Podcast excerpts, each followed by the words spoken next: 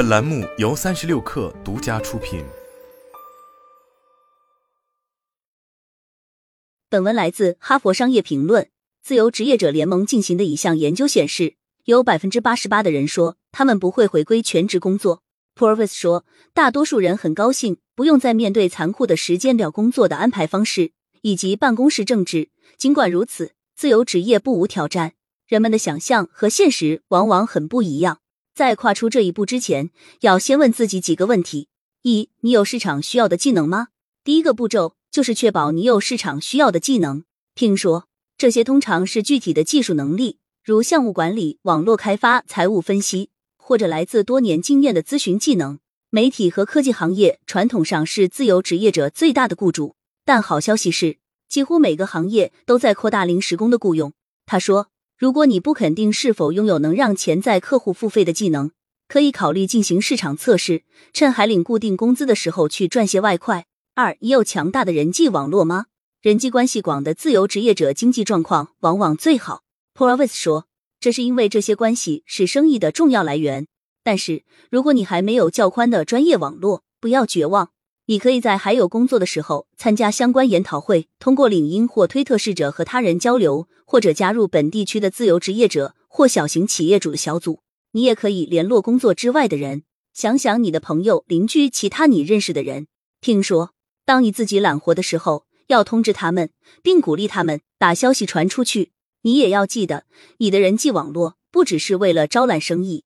最成功的自由职业者知道如何利用人际网络做各种事情。比如，在工作太多的时候，将工作外包。Horvis 解释道：“你的人际网络的关键部分，就是一位已经在做自由职业，能够将你引向各种资源的朋友或前同事。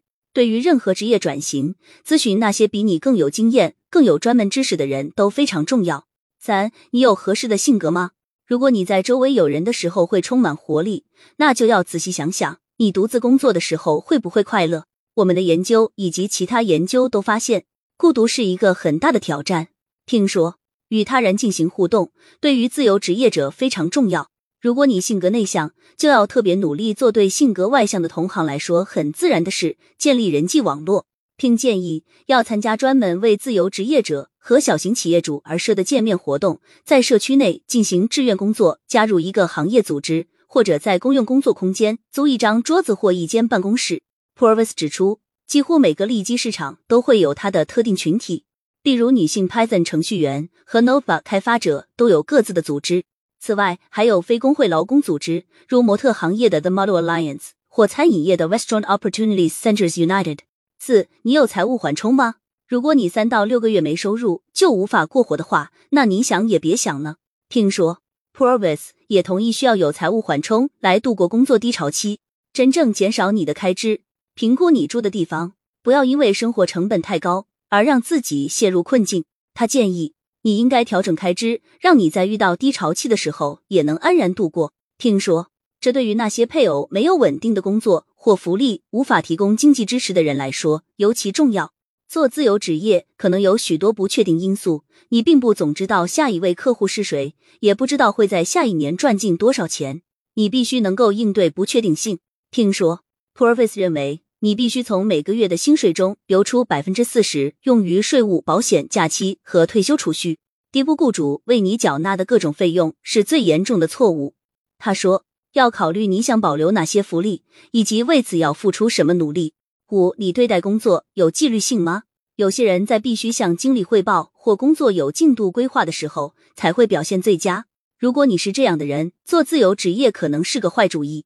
你必须能够自我激励，拥有很好的组织技巧以及高度敬业的态度。听解释道，你也必须能做各种和专业没有直接关系的事情。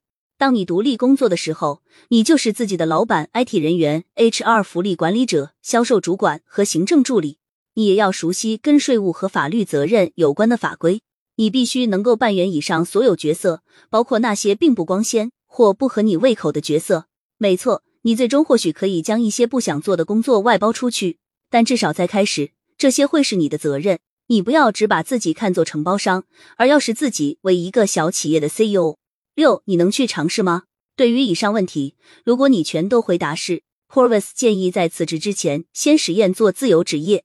不需要非此即彼，今天是全职员工，明天就是自由身，你可以渐进的进入自由职业的生涯。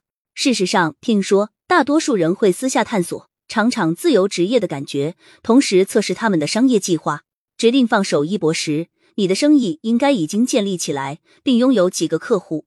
但是你也要确保不会违背现在公司的政策或你的合同。七，你的现任雇主能否成为第一个客户？相当比例的独立咨询顾问反映，他们的第一个客户就是他们的现任雇主。听说，因此要考虑你现在的工作中是否有能以自由职业者身份做的事，并在辞职前探索这些可能性。偏建议：如果你和你的老板关系不错，告诉他你正考虑独自闯一番，然后问：如果我这么做，有没有可能继续我跟公司的关系？有些雇主，尤其是大企业，不会让你在离开后立即成为独立承包商。许多公司有六个月到一年的等待期，听说。但是你可以先维持和公司的关系，同时寻找更多及时收入来源。就算前雇主一直没有成为你的客户，保持和前同事的良好关系也非常重要。他们是你人际网络很重要的部分。听说你无法知道未来谁有可能聘请你。